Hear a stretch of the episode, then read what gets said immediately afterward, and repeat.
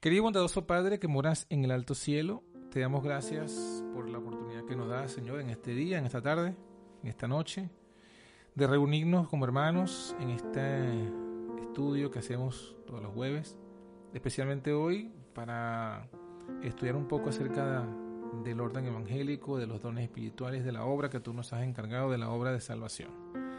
Suplicamos, Señor, que tú nos guíes, nos dirijas, nos des entendimiento de tu palabra de los versículos que vayamos a analizar, de las citas del Espíritu y Profecía que también vayamos a analizar, y que a través de ellos, Señor, tú nos guíes a tu verdad. Queremos tu verdad, tu conocimiento verdadero, porque queremos realmente, Señor, servirte, pero de la mejor manera, es decir, eh, cada vez mejor, más preparado, más conforme a tu voluntad, Queremos estar dispuestos para que tu espíritu fluya sin impedimento en tu iglesia, entre nosotros.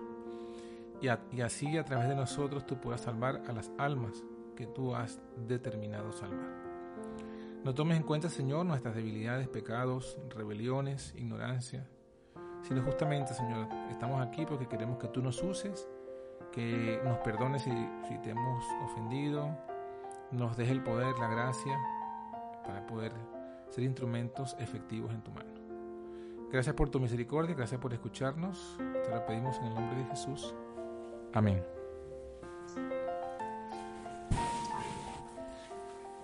Muy bien, mis hermanos. Eh, el tema de hoy vamos a hacerlo, como ya sabemos, una introducción. Déjenme para que me vean la cara. Okay. Eh, como ya dijimos, ¿verdad? Abarca varias cosas interesantes, abarca, es una introducción acerca de, del orden evangélico, de los dones espirituales. Eh, ¿Con qué objetivo? El objetivo no es meramente un conocimiento teórico, el objetivo es eh, ver lo que Dios ha revelado de cómo Él desea que su iglesia en la tierra lleve adelante la obra todos sabemos, no hay más, no hace falta eh, profundizar más en ello, ya lo hemos estudiado bastante, tenemos una misión, una misión que entendemos que tenemos que hacerla nosotros, porque eh, la iglesia corporativa, que vendría a ser el profeso pueblo de Dios, el profeso pueblo, está en apostasía, cada vez más profunda en la apostasía, cada vez con más alianzas con Roma, y por lo que vemos no va a ser la obra y tenemos que hacerla nosotros. Sin embargo, Dios quiere que hasta donde sea posible, según nuestros tiempos, nuestras capacidades, según el tiempo que nos queda, el tiempo que vimos, hasta donde nos sea posible, y em, organizarnos según ese orden que Dios ha establecido. Entonces ese es el objetivo. El objetivo es de entenderlo, de estudiarlo, para luego nosotros organizarnos en función de eso. Para que sea eso nuestra directriz de cómo tenemos que organizarnos en la iglesia. Entonces, bueno, eh, antes de, darle a ustedes la, participación de lo que ustedes han hecho de las listas de los dones espirituales que les pedí, yo quiero primero contextualizar un poco esto, eso de los dones, ¿no? Eh, y es porque eh, hace falta entender un tema muy, muy, pero muy fundamental. Cuando Dios creó el hombre, vamos a ir, vamos a ver si puedo compartir la pantalla para que me sigan en la Biblia. Eh, ahí lo ven, ¿verdad? Ven la Biblia. En el Amén. qué bueno. En el libro de Génesis, eh, capítulo 2, aparece el origen del hombre. Algo que lo hemos estudiado bastante versículo 7 nos dice algo fundamental, nos dice, y formó Dios, o formó pues Jehová Dios al hombre del polvo de la tierra, sopló en su nariz soplo de vida y fue el hombre un ser viviente o un alma viviente. Algunas versiones traducen un ser viviente. Como adventistas sabemos que este versículo nos habla de la naturaleza del hombre, que el hombre es polvo más soplo de vida y que esa unión es lo que constituye el alma viviente o el ser viviente. O sea, básicamente en este versículo se nos muestra que tenemos dos naturalezas. una naturaleza corpórea, polvo de la tierra, y un hálito, un aliento, un soplo de vida que viene de Dios, y que cuando se unen esas dos cosas, entonces la suma del cuerpo más el aliento es lo que es un ser viviente. Entonces, ahí están las dos naturalezas, el cuerpo, el polvo, y el soplo, la parte espiritual, porque es lo que Dios nos dio. Esto lo profundizó el apóstol Pablo cuando nos llevó, cuando en Primera de Tesalonicenses, capítulo 5, versículo 23, nos habla, nos desmenuza más esto de la naturaleza del hombre. Y lo pone en el contexto de la santificación, porque dice aquí, Primera de Tesalonicenses 5, 23, dice, y el Dios de paz os santifique en todo. En todo, santifique en todo. ¿Y qué, ¿Y qué es el todo? Para que vuestro espíritu, noten, espíritu, alma, otro elemento más aquí, y cuerpo, otro elemento más, sean guardados enteros sin reprensión para la venida de nuestro Señor Jesús. Entonces, aquí, ¿qué se nos muestra? Se nos muestra eh, que el ser humano se compone de tres elementos, es decir, eh, la parte el cuerpo sigue siendo cuerpo. Lo que hace Pablo es que la parte espiritual la divide en dos, la pone en eh, espíritu y alma. ¿Y por qué esto lo decimos? O sea, porque hacemos este comentario que tiene que ver esto con, con el tema que estamos eh, analizando? Bueno, porque aquí en este versículo se nos dice eh, que la santificación abarca todo el cuerpo, todo el ser, todo el alma, todo el espíritu. Y nos dice entonces, nos hace entender que en la obra de la redención, en la obra de la salvación que, el Señor quiere hacer con nosotros, no, es que solamente quiere salvar eh, el alma o el espíritu, sino también el cuerpo. O sea, fíjense que lo divide en tres partes. Espíritu, alma y cuerpo. Génesis nos divide en cuerpo y espíritu, pero Pablo agrega que además está un alma. Es decir, tres elementos del ser. Espíritu, alma y cuerpo. El espíritu viene a ser la mente. El alma, o sea, el espíritu viene a ser la mente o lo que llamaríamos nosotros las facultades intelectuales. El alma vendría a ser eh, la parte, las facultades morales, lo que nos, la conciencia, lo que nos permite discernir entre lo bueno y lo malo. Y el cuerpo, bueno, el cuerpo, la parte física, la parte tangible. Según este versículo, cuando Dios creó al hombre, perdón, según Génesis 2.7, cuando Dios creó al hombre, el hombre era perfecto en cuerpo y perfecto en espíritu.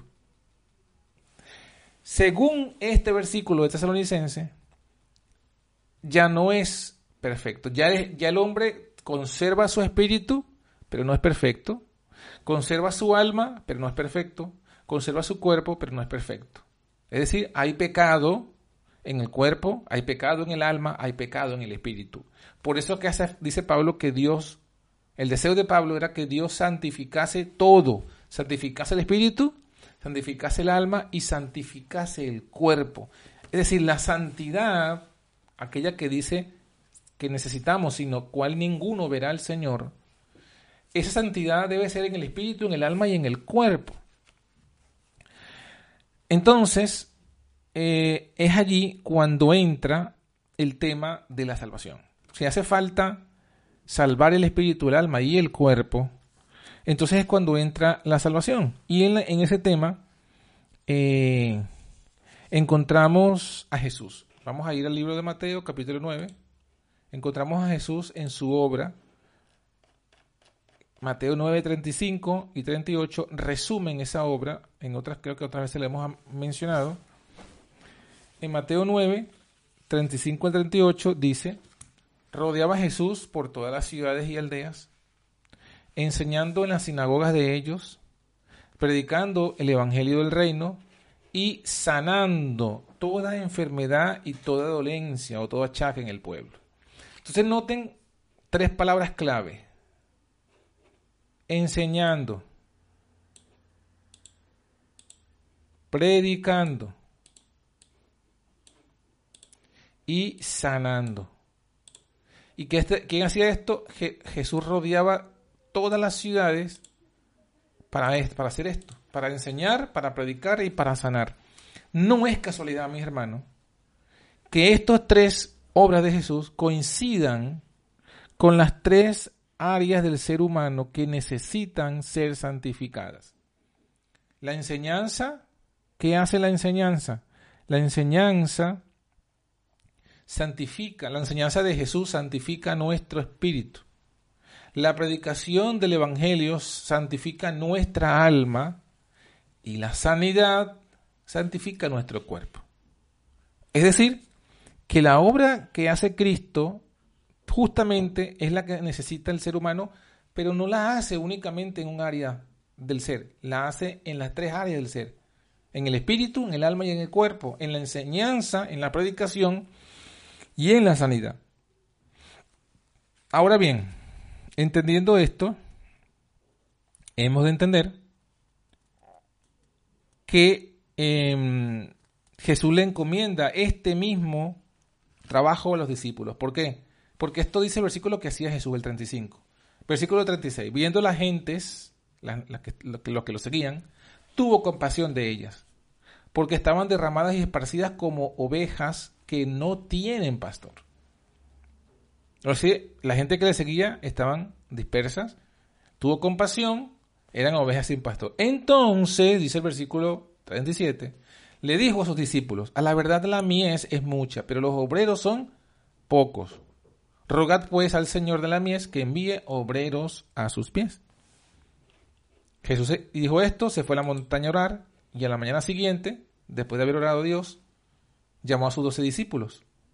a, esos doce discípulos iban a ser esos obreros que iban a hacer esta labor. ¿Y cuál es la labor que vemos que él encomienda? Bueno, leamos el versículo 6 al 8. Entre las muchas cosas que Jesús le dice a los discípulos, noten estas palabras. Mateo 16. Y antes a las ovejas perdidas de la casa de Israel. Y yendo, palabra predicar.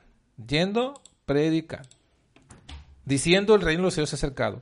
Sanad enfermos, limpiad leproso, resucitar muertos, echar fuera demonios. Fíjense, de gracia recibisteis, das de gracia. Eh, y si vamos hasta Mateo 28, ustedes saben que también Jesús dijo, y por todo el mundo, predicad el Evangelio a toda criatura, doctrinad a los gentiles, enseñándoles que guarden todas las cosas. Es decir, cuando vemos esto, entendemos que Jesús le encargó a los discípulos la misma obra que él estaba haciendo.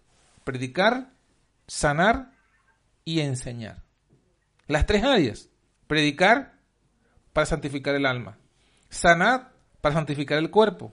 Y enseñar para santificar el espíritu. Eh, Esta, entonces, siendo la obra de Cristo y la obra que Él le encomienda a los discípulos, es la obra que Él le encomienda a la iglesia. O sea, nosotros, dos mil años más tarde, tenemos la misma obra que hacer. ¿Cuál? Enseñar, predicar y sanar. Ahora, eh, ¿Qué hizo Cristo para que la iglesia pudiera, sus discípulos, y la iglesia pudiera cumplir esta labor? Perdón, antes de eso, perdón. Esta misma labor, esta misma labor que Jesús hizo y que entregó a los discípulos a hacer, él mismo la ejemplificó en su propio ser. Cuando él se hace hombre, él ejemplificó lo que él quería que fuese la humanidad aún en pecado. Vamos a ir a, Lucas y noten, noten que esa santidad que habla Pablo, santidad, santificar el, el, espíritu, el alma y el cuerpo, así vivió Jesús. Lucas 2, 40 y luego Lucas 2, 52. En Lucas 2.40 está hablando de Jesús cuando era niño. Y miren cómo resume eh, la obra de Jesús. Dice, y el niño, o sea, Jesús, crecía y se fortalecía. ¿Sí? Se llenaba de sabiduría. Y la gracia de Dios era sobre él. ¿Qué estamos viendo aquí? La santidad, Cristo en, en su infancia viviendo en santidad. En las tres áreas se crecía y se fortalecía. ¿Qué está, qué está diciendo esta? ¿Qué área es esta? el crecer, crece el cuerpo, el cuerpo crece, un niño va creciendo. Y va no solamente creciendo, sino que va tomando fuerza, o sea, fuerza física. O sea que esta primera parte que, la hemos colocado aquí en, en, marrón o naranja, está hablando del cuerpo, del área física. Se llenaba de sabiduría, está hablando del espíritu, de la mente. Y cuando dice, y la gracia de Dios era sobre él, está hablando de la parte moral, de la conciencia, del alma. O sea, noten cómo Jesús eh, va creciendo en santidad, en santidad del cuerpo, del espíritu y del alma. Y ojo, recuerden que Jesús, este niño que están hablando aquí, que era Jesús, eh, tenía carne de pecado, o sea que él ejemplificó lo que era esa santidad. Y el 52 también menciona esto, inclusive añade un elemento que no lo dice en otros versículos, pero es interesante, porque dice, y Jesús crecía en sabiduría, o sea, la parte eh, mental, en edad, o otras versiones dicen en estatura, o sea, la parte física, en gracia para con Dios, la parte moral, el alma, pero añade, un, punto interesante que también es importante. dice que crecía en gracia para con los hombres. Sería el área social. O sea que Jesús en su santificación, cuando era como un niño creciendo, en su santificación que crecía, crecía en esas áreas, inclusive en el área social. Entonces, bueno, ahora sí, hemos visto cómo Dios creó al hombre, la santidad que el hombre necesita en todo su ser, cómo Jesús, eh, su ministerio era justamente para santificar esas áreas, cómo le encargó a los discípulos esa área de santificación. Entonces, eh, ahora lo que nos falta es ver, bueno, ¿qué hizo el Señor? O sea, ¿qué, qué, qué poder o herramienta le dejó el Señor a los discípulos para que hicieran esa obra. Para que hicieran esa obra de predicar, enseñar y curar. Esa obra de santificar las tres áreas del ser. Bueno, para nadie es un secreto que Jesús le dice a los discípulos, eh, en Hechos 1, les dice, no les toca a ustedes, Hechos 1.7, no les toca a ustedes saber los tiempos o las sazones que el Padre puso su potestad, pero recibiréis la virtud o el poder del Espíritu Santo, que vendrá sobre vosotros, y me seréis testigos en Jerusalén, en Judea, en Samaria y hasta lo último de la tierra. Entonces, fíjense, eh, deteniéndonos aquí un momento, cómo Jesús, cómo Jesús pudo predicar, enseñar y curar. O sea, que cómo él podía predicar para sanar el alma, cómo él podía enseñar para poder sanar el espíritu y cómo él podía curar para sanar el cuerpo. Entonces, eh, sabemos nosotros que dice la Biblia que Dios ungió a Jesús con Espíritu Santo. Y Jesús mismo cuando sanó, por ejemplo, cuando sanó a la mujer eh, del flujo de sangre, eh, él dice, ¿quién me ha tocado? Porque conozco que virtud, poder ha salido de mí. Es decir, Jesús podía sanar, predicar y enseñar porque había un poder que salía de él. Ese poder no era otro que el espíritu de su padre que estaba en él. Él mismo lo dijo, el espíritu de vuestro de mi padre. Las obras que veis que yo hago no las hago yo, sino el Padre que muere en mí, él hace las obras. Por consiguiente, para poder nosotros hacer la misma obra que Cristo, necesitamos el mismo Espíritu de Cristo. Por eso es que dice eh, Hechos 1.8, recibiréis poder cuando haya venido sobre vosotros el Espíritu Santo. Poder, o sea, necesitamos ese poder para poder hacer esa obra. Ahora viene el punto clave. Esta fue la promesa. Vendía poder. Cuando vamos al capítulo 2, el cumplimiento de esta promesa, dice, y como se cumplieron los días de Pentecostés, estaban todos unánimes juntos. Y de repente vino del cielo un estruendo como de un viento recio que corría, el cual llenó toda la casa donde estaban sentados. Y se les aparecieron lenguas repartidas como de fuego, que se asentó sobre cada uno de ellos. Y todos fueron llenos del Espíritu Santo y comenzaron a hablar en otras lenguas, según el Espíritu les daba que hablase. Entonces, notemos el énfasis en el versículo 4. Se cumple la promesa, llega el poder. El poder para testificar, el poder para cumplir la obra, el poder para poder ministrar. Pero, ¿cuál era ese poder? hago la pregunta a ver eh, abierta. Ese poder del Espíritu Santo, ¿en qué consistió? ¿No lo estás preguntando a nosotros? Sí, sí.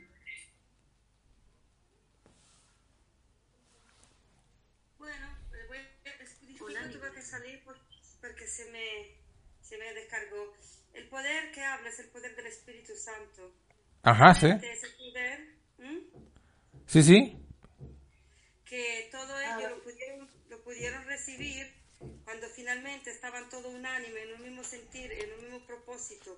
Ya no estaban pensando en yo voy a ser el mayor, yo voy a ser el menor, sino que todo hubiese entendido eh, y reconocido a Cristo la misión y, de, ahí descendió ese poder para ir a predicar el Evangelio, justamente hacer esas tres obras que tú acabas de decir. Muy bien. Xavier. Era, bueno, era eso, que estoy aquí, estoy cocinando, pero estoy escuchando junto con Xavier aquí al lado. Y era eso, que no es más que eh, eh, eso, ¿no? Que dijo la hermana Marta, el poder para los tres elementos que tú dijiste que hacía Jesús, ¿no? Que era el, predicar, el enseñar y el enseñar. El predicar, el sanar y el enseñar. enseñar, sí, esa es cosa. Muy bien, me han respondido, fíjense que me han respondido el cómo recibir el Espíritu, cómo tenemos que estar para recibir el Espíritu. Me han respondido el para qué, pero no me han respondido la pregunta. La pregunta es, Jesús les prometió, recibiréis poder. Les prometió un poder. Ahora, se cumple la promesa, baja el Espíritu. Y la pregunta que yo hago, la, vuelvo a hacer. En la práctica, ¿cómo era ese poder que Jesús le prometió? ¿En qué consistió el poder? ¿El poder qué era? A ver, ¿alguien más? El Espíritu Santo dentro de, sí, sí. Pero fíjate que la, eh, eh, Jesús le dice, recibiréis poder cuando haya venido sobre vosotros el Espíritu. Vino el Espíritu. ¿Y cuál fue el poder que recibieron? A ver, Ángela. Ah, ajá, hablaron en lengua. Muy bien. Entonces, repetimos. Recibiréis poder. ¿Y cuál fue el poder que recibieron? El don de lengua. El ajá, el don, el don de lengua. Entonces, el poder. ¿Cuál es el poder? Amén. Allí está. El poder son los dones del Espíritu. Noten, ese es el poder. No es otra cosa que los dones, porque Jesús le dice, recibiréis poder cuando venga el Espíritu. El Espíritu vino, ajá, ¿y cuál fue el poder que recibieron? Lo que dice aquí, Hechos 2.4, es que comenzaron a hablar en otras lenguas. Cuando vamos, por ejemplo, a, cuando usted va a a los otros, por ejemplo, vamos a ir rápidamente a Hechos 19. ¿Conocen esa historia? Pablo se encuentra a unos discípulos, les preguntó si habían recibido el Espíritu Santo, dijeron que no sabía que había Espíritu, les predicó de Jesús, impuso sobre ellos, los bautizó, los rebautizó, y, y dice el versículo 6 impuso sobre ellos las manos y vino sobre ellos el Espíritu Santo. O sea, vino otra vez otro Pentecostés. Vino el Espíritu. ¿Y cuál fue el poder que recibieron? Y hablaban en lenguas, y, profetizaban. Ya, entendí. Entonces, ahí está más claro. El resultado, el creyente de que, o sea, por sus frutos os conoceréis, ¿no? Ajá. Que el Espíritu Santo está, o que la persona, que el cristiano, el seguidor a Cristo está siendo influenciado por el Espíritu Santo, es por los dones que se ven en él, manifiestos en esta persona. Correcto. El... Acá dice, recibió el Espíritu Santo, hablaban en lenguas, es el don de lenguas, y profetizaban, es otro don. Es otro don del Espíritu, correcto. Entonces, conclusión incontrovertible según la Biblia, el poder son los dones espirituales. No es otra cosa. El poder que Jesús prometió son los dones espirituales. Y ese poder, ese poder era justamente, como ya lo dijeron, la hermana Aura y la hermana Marta, es para que nosotros hagamos lo que Cristo hizo. O bueno, nosotros digo la iglesia, que es predicar, enseñar y sanar. Es decir, santificar el espíritu,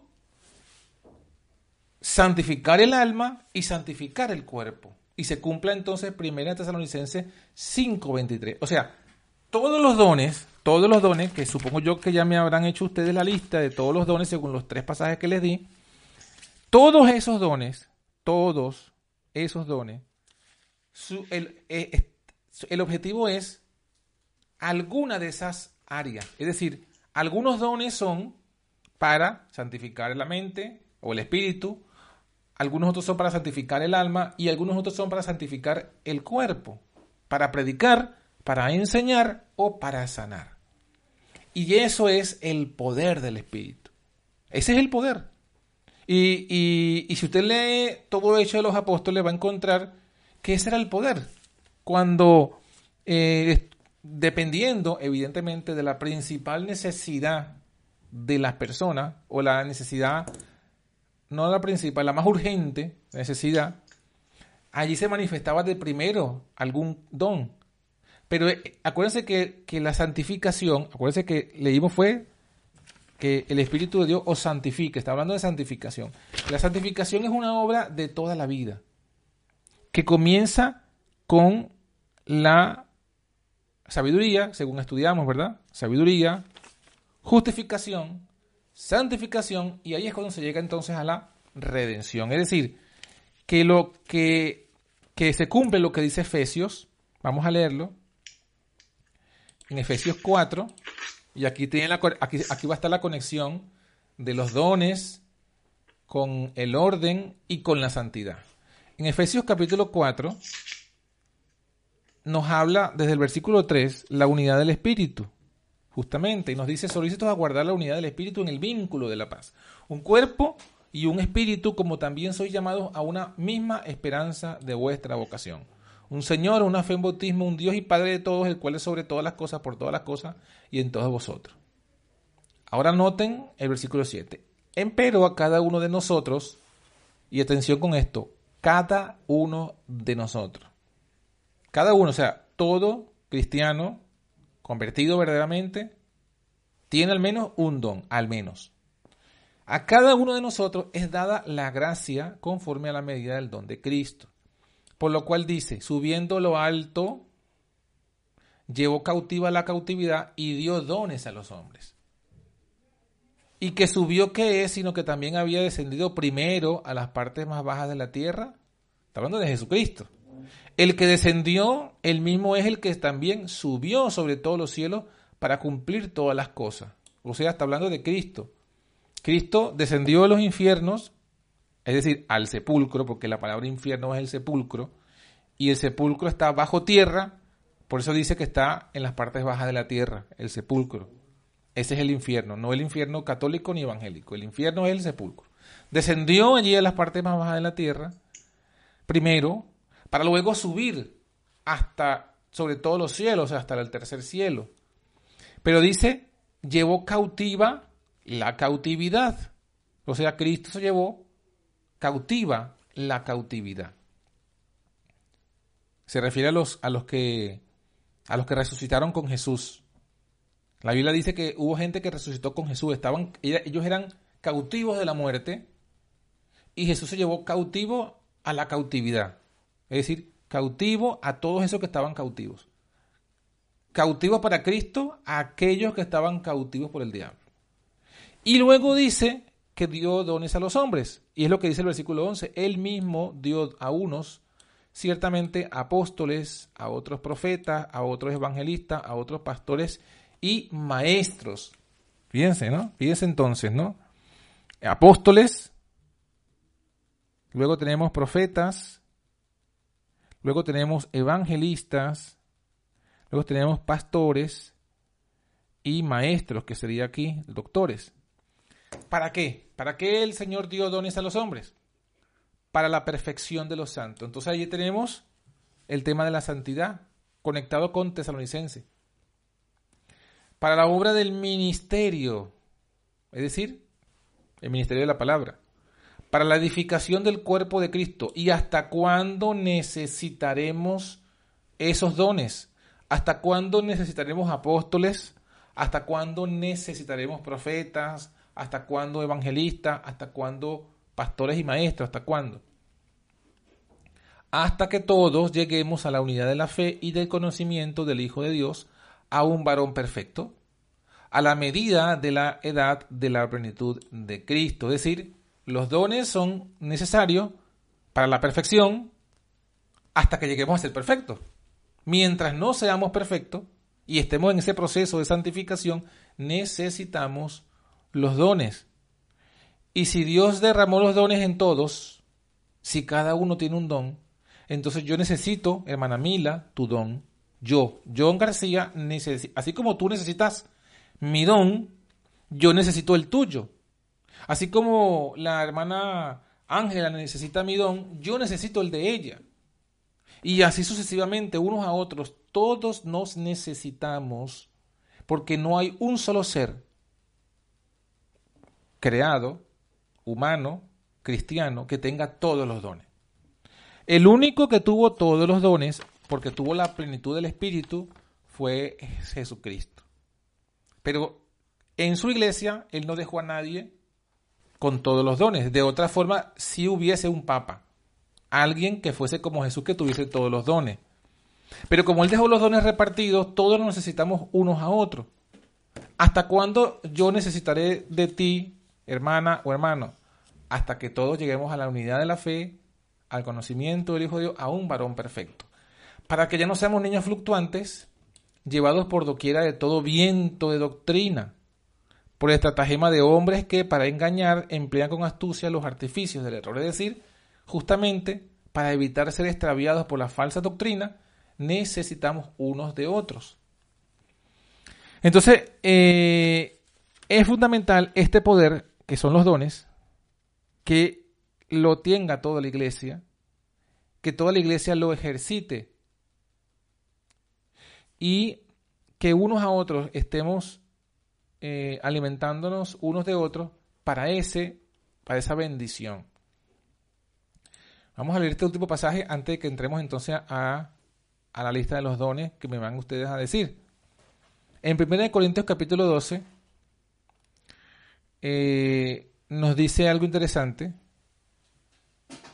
Justamente lo que, lo que yo he mencionado, dice, 1 Corintios 12, 12, de la manera que el cuerpo es uno, tiene muchos miembros, pero todos los miembros del cuerpo, siendo muchos, son un cuerpo. Así también es Cristo. El cuerpo, ni tampoco el cuerpo es un miembro, sino mucho. Es decir, yo solo, ni tú sola, somos iglesia. Ninguna persona sola es una iglesia. Una iglesia es al menos dos. Fíjense que cuando Jesús establece el mínimo, el quórum mínimo para que haya una iglesia, para que Él se haga presente, dice donde estén dos o tres. Él no dice donde estés tú solo. Dos o tres congregados, allí estoy yo. O sea, el mínimo para una congregación, para que haya una congregación, son dos o tres. Uno solo no es un cuerpo. Y eh, al final, ah, en el capítulo 12 no es, pero como, como cierre de mi intervención, antes de que abramos el punto de las preguntas y de, la, y de la lista de los dones, ¿cuál es la meta? ¿Cómo sería una iglesia? ¿Cómo sería una iglesia eh, llena del Espíritu o una iglesia con todos sus dones activos? ¿Cómo sería una iglesia activa en el Espíritu? Les leo un versículo. 1 Corintios 14, el apóstol Pablo lo define. Y es interesante porque está hablando, él está hablando del sábado. Eh, aquí, 1 Corintios 14, 26. ¿Qué hay pues, hermanos? Cuando os juntáis, ¿eh? cuando os juntáis, cuando se reúnen, y aquí está la clave, cada uno de vosotros tiene salmo, o tiene doctrina, o tiene lengua, o tiene revelación, o tiene interpretación. Hágase todo, todo. ¿Pero con qué? Para edificación. Entonces, una iglesia activa, con el, llena del Espíritu viviente, cuando se reúne, cada uno de sus miembros tiene algo, según su don. Alguno tiene salmo, aquí el salmo es la alabanza, como los salmos que nos canta la hermana Ángela. Otro tiene doctrina, otro tiene lengua, otro tiene revelación y aún otro puede tener interpretación. ¿Y qué, es, qué debe hacerse y qué no debe hacerse? No, todo debe hacerse, todo. Todo es importante pero con, tal y que sea para edificación. Entonces, el objetivo es que nosotros ahora hagamos la lista de todos esos dones que todos tienen que ejercitarse cuando nos juntemos. ¿Para qué? Para saber qué es todo lo que Dios quiere que tengamos. ¿Qué es todo el poder en la práctica? ¿En qué consiste todo el poder que Dios quiere que tengamos? Y a lo mejor no nos da tiempo hoy, pero luego clasificar esos dones de acuerdo a las tres áreas que hemos visto. Es decir, el don de salmo, ¿en qué categoría cabe? ¿Es de predicación? ¿Es de sanación? ¿O es de enseñanza? El don de doctrina, ese es seguramente que es más fácil. Ya sabremos que por ser doctrina es de enseñanza. Tiene que ver con el área del espíritu y la mente. entonces, y así, el de revelación, ver en qué área van esos dones para ir entendiendo cómo debe hacerse cada área de la obra del Evangelio.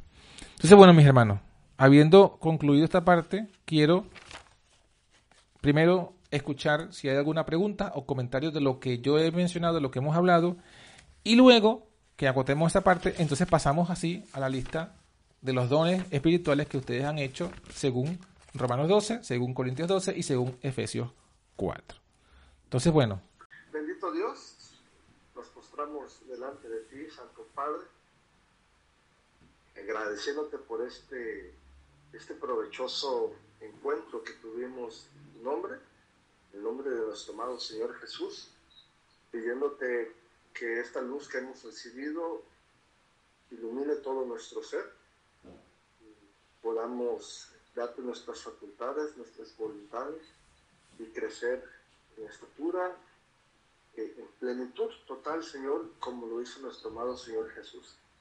Bendícenos a los que están por dormir, cuida de sus sueños, restaura su cuerpo, su espíritu, todo su ser.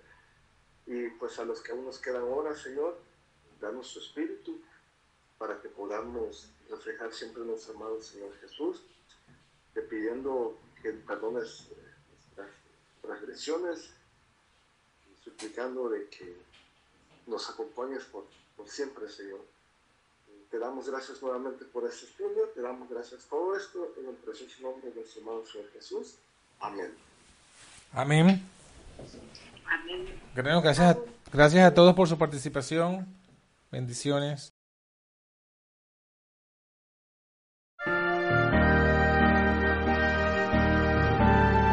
La antorcha profética desde el 2001 alumbrando con la gloria de Cristo Jesús.